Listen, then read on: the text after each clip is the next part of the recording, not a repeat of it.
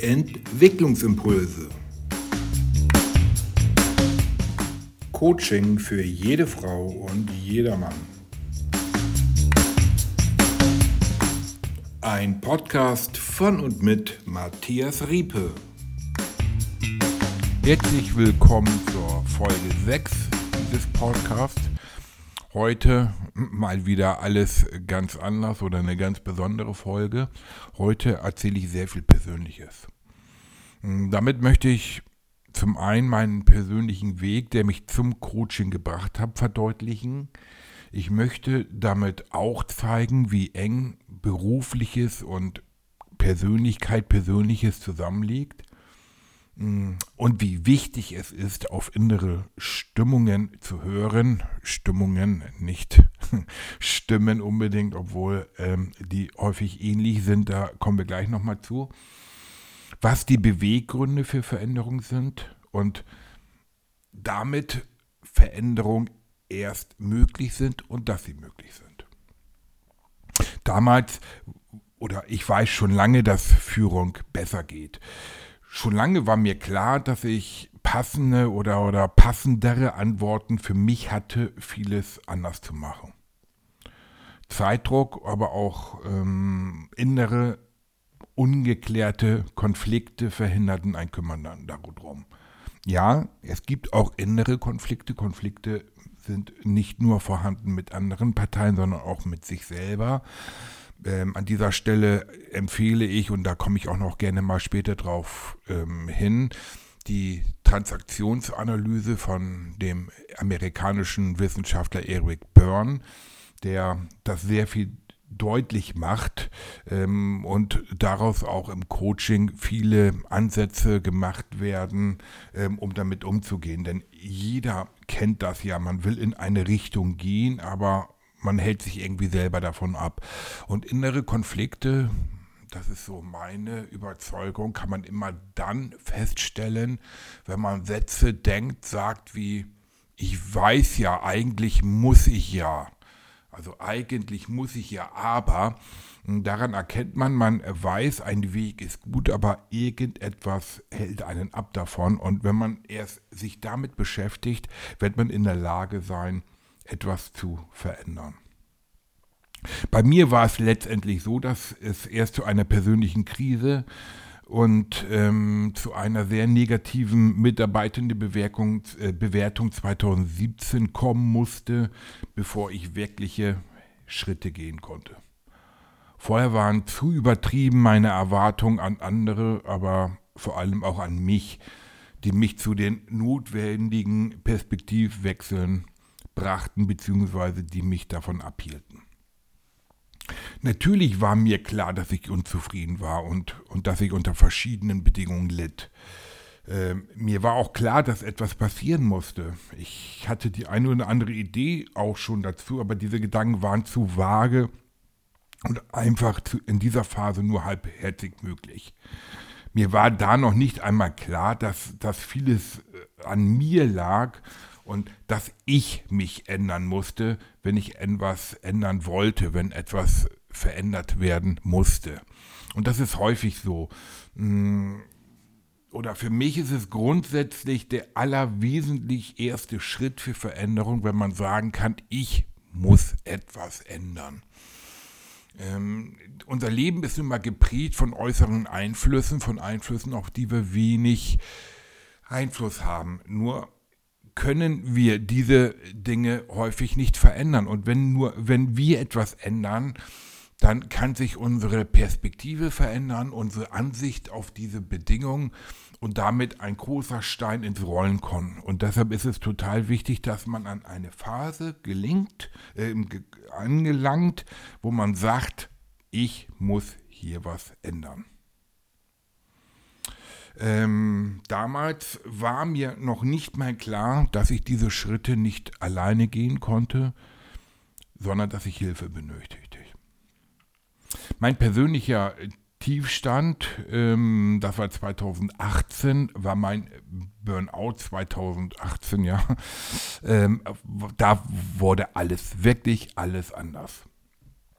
Ich weiß noch genau, wie es begann. Zuerst dachte ich, es ist eine persönliche Schwäche von mir, ähm, die mich für kurze Zeit schachmatt lag. Ähm, und diese Schwäche, selbst diese, dieses Schachmattlegen, äh, wertete ich damals als Schwäche von mir, Schwachsein, ähm, die ich hätte eigentlich besser begegnen können, aber das war eben meine Denke damals. Hm, mein Hausarzt, den ich dann besuchte, nahm mich für 14 Tage aus dem Verkehr ähm, und das weiß ich auch noch genau. Ähm, ich war so vermessen, dass ich dachte, okay, mehr als sieben Tage brauche ich sicherlich nicht und dann kann ich wieder einsteigen. Ähm, da wird deutlich, dass mir dieser Tiefpunkt noch nicht mal ansatzweise deutlich wurde. Das kam aber relativ schnell. Als meine Partnerin äh, Daniela mich fragte einige Tage später, ob wir uns eine Pizza liefern lassen wollten, wurde die Dimension richtig deutlich. Ich musste unter Tränen, und ähm, das zeigt auch, wie deutlich ich das hier ähm, erzählen will, weil es einfach auch jeden treffen kann. Und das ist so massiv und ich möchte darüber ähm, ähm, informieren.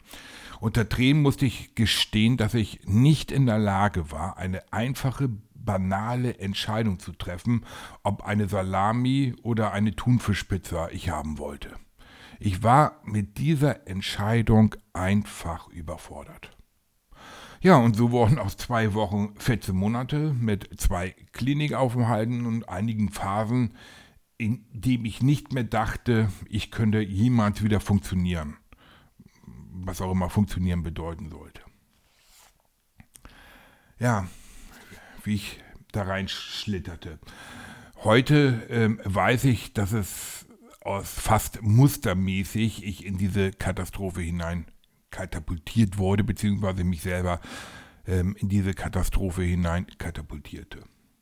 Sämtliche mir jetzt, damals nicht, bewussten Warnzeichen übersah ich fast zielgenau. Der klassische Beginn war der, ich hatte ein Erfolgserlebnis, das ich mit viel Arbeit erreicht hatte. Und dieses Erfolgserlebnis vermittelte mir das Gefühl, schlichtweg alles zu schaffen. Hm, ich hatte da schon oder es kamen Zweifel oder Angstgefühle damals auf, aber ähm, die nehme ich zwar auch wahr, aber ich kompensierte sie mit sehr viel, aus heutiger Sicht weiß ich es, unverhältnismäßiger Arbeit. Hm, ich entwickelte da auch einige Zwanghaftigkeiten, die aus dem Burnout bzw. Frühboten auch schon waren. Auch das ist typisch. Diese Zwanghaftigkeiten äußerten sich durch ständige Kontrolle von Telefon und Mails und das an jedem Tag, also auch am Wochenende in der Woche und auch zu nahezu jeder Tageszeit. Auch wenn ich nachts aus Unruhe aufwachte, hm, schaute ich in die Mails nach, ob irgendetwas Negatives kam. Denn sämtliche Nachrichten, sämtliche Hinweise wertete ich als Kritik und diese sehr, sehr persönlich. Ich hatte da auch dann das erste Mal das Gefühl, war ich unfähig? Wenn so viel Kritik, so viel persönliche Kritik kommt, bin ich überhaupt in der Lage, meinen Beruf ordentlich auszuüben? Kann ich das überhaupt? Hm, das gibt man sich ungerne selber zu, aber vor allem noch weniger gerne un, äh, anderen Außenstehenden. Und so wurde ich sehr viel dünnhäutiger. Das Ausbleiben von Anerkennung führte sogar zu Kritikbewertung und damals auch zur persönlichen Abwertung von mir oder für mich. Ich entwickelte Gegenstrategien, ähm, unwäsche Antworten gab ich, ähm, unverhältnismäßige Kritik auf scheinbare Unzulänglichkeiten von anderen waren meine Reaktion ich stellte mir die Fragen und das war so der Eindruck, sah der Gegenüber denn nicht meine Energie, die ich aufbrachte? Und so verwechselte ich unproduktive Verbissenheit von mir mit Einsatz. Und diese forderte ich auch von anderen ein. Klar, äh, der Kredit bei meinen Mitarbeitenden war schnell verspielt und ich weiß heute, ich war damals einfach kein guter Vorgesetzter. Dieses hilfreich gemeinte Feedback konnte ich aber auch nur als Undank annehmen, hm, denn schließlich tat ich doch total viel. Zumindest ist mein Gefühl. Tatsächlich war aber ich derjenige, der Herausforderungen für den Betrieb nicht mehr adäquat lösen konnte. Und das wollte ich dann noch durch noch mehr Energie ausgleichen. Und so dachte ich, es konnte doch nur eine Frage der Zeit sein, bis ich für diese viele Energie die Anerkennung bekommen könnte. Und ja, was soll ich sagen, dann alles wieder gut werden würde. An dieser Stelle wird wohl jedem klar, ähm, dass das nur mit einem bösen Erwachen enden konnte. Und genau das ist auch ein Problem. Hm, in solch einen Phasen gelingt einen nicht mehr der objektive Blick darauf und hm, da kommt man einfach selber nicht mehr klar. Man muss einen Schubs kriegen oder eine, eine Aufforderung oder einen Blick von einem anderen, damit man diese andere Position wahrnehmen konnte. Ja, bei mir war es zu diesem Zeitpunkt nicht der Fall. Ich kann mich noch sehr genau daran erinnern. Ein am einem Sonntag eingehender Anruf, bei dem ein verhältnismäßig einfaches Problem ähm, geschildert worden ist, habe ich als bevorstehende Katastrophe gewertet und das war ein absoluter Niederschlag. Ich erlitt einen Weinkrampf und das Gefühl, nichts, wirklich nichts mehr unter Kontrolle zu haben. Und das war mein absolut persönlicher Zusammenbruch.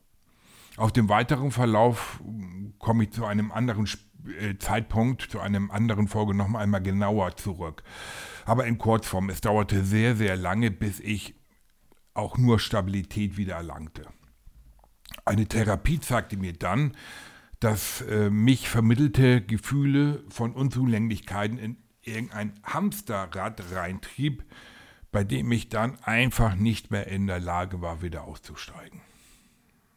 Ich erlernte dann im Laufe dieser Auszeit angemessene Krisenreaktion und Umbewertung von Gedankenfehlern, also Umbewertung von Hinweisen, sie nicht mehr als persönliche Kritik anzunehmen, dass sie nichts mit mir persönlich zu tun haben, sondern dass es doch hilfreiche Hinweise sein konnten.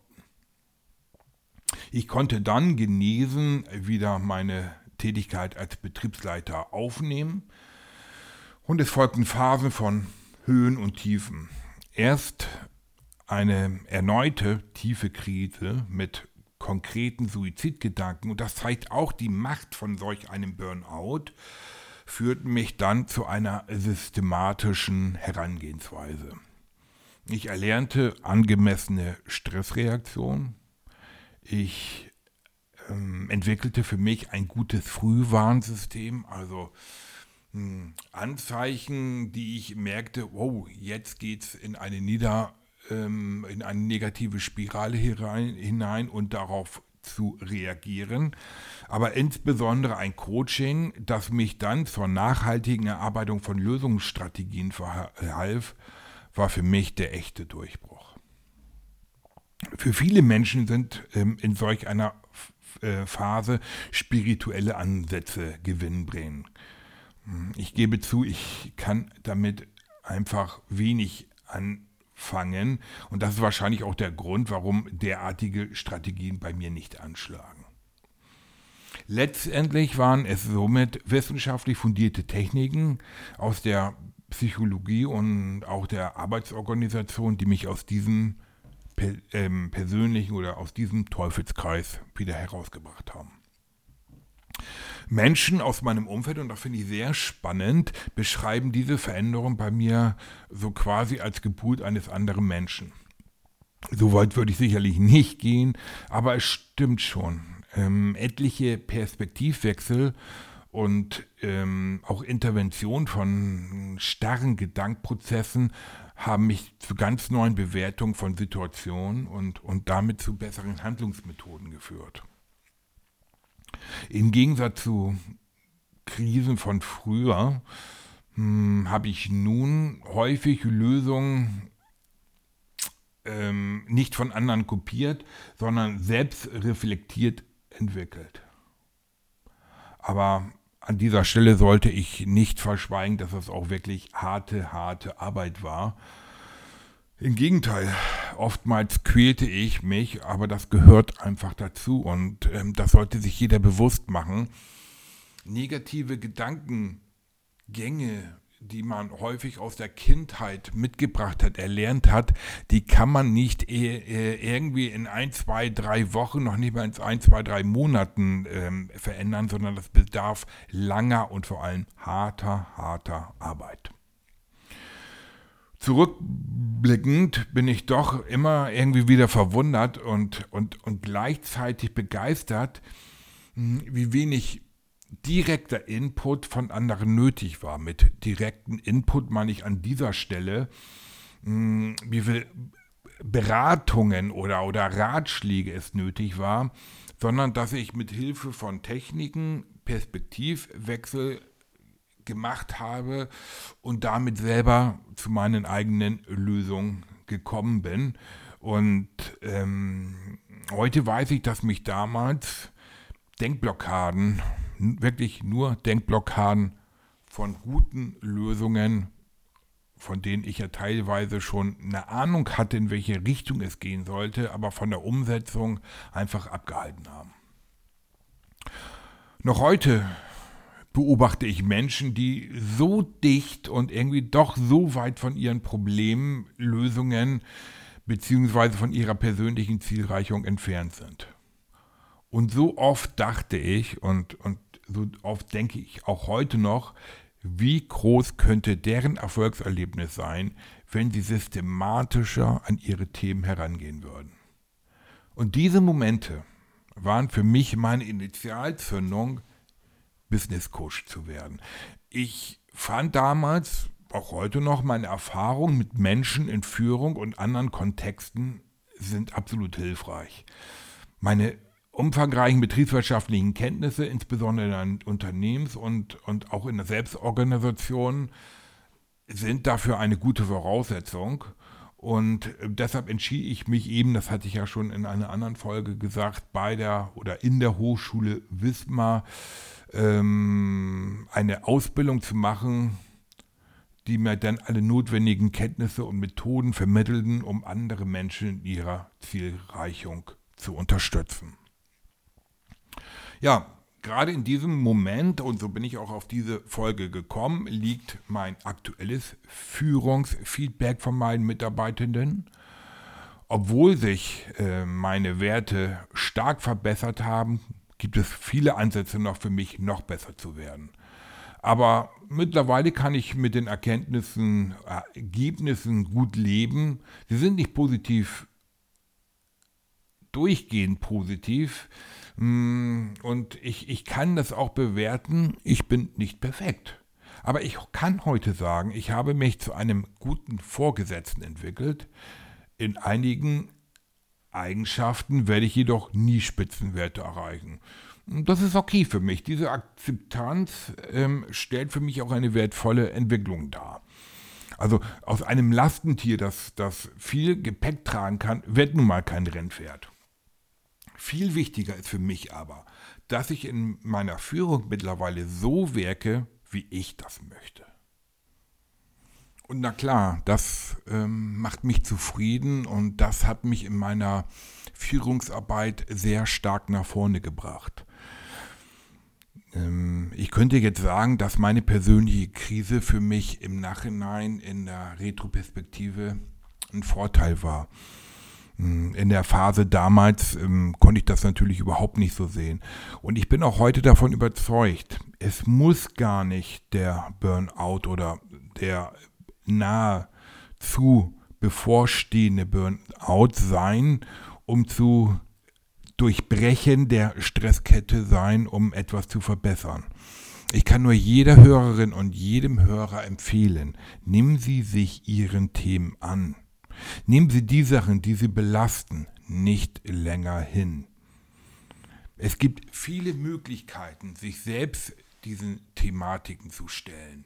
Wenn es ein starker Leidensdruck ist, wenn Sie, wenn Sie Krankheitssymptome verspüren, suchen Sie sich einen Arzt, gehen Sie zum hm, Therapeuten. Wenn es aber themenorientierter ist, wenn Sie merken, hier komme ich nicht weiter, wenden Sie sich an einen Coach. Auch ich lade Sie zu einem Gespräch gerne ein, in dem wir beide gemeinsam feststellen können, welchen Gewinn Ihnen bei Ihrer persönlichen Problemlösung winkt. Und ich ähm, mache dieses Gespräch, das Erstgespräch natürlich kostenlos.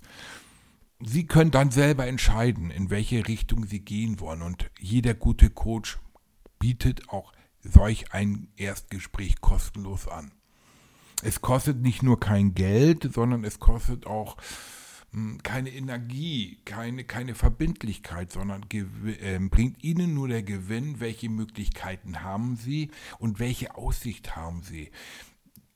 Die Gefahr von dem eben von mir geschlerten Hamsterrad ist das, dass es von innen nicht wie ein Hamsterrad aussieht. Diese Belastung spürt man gar nicht mehr, weil man sie schon so gewohnt ist.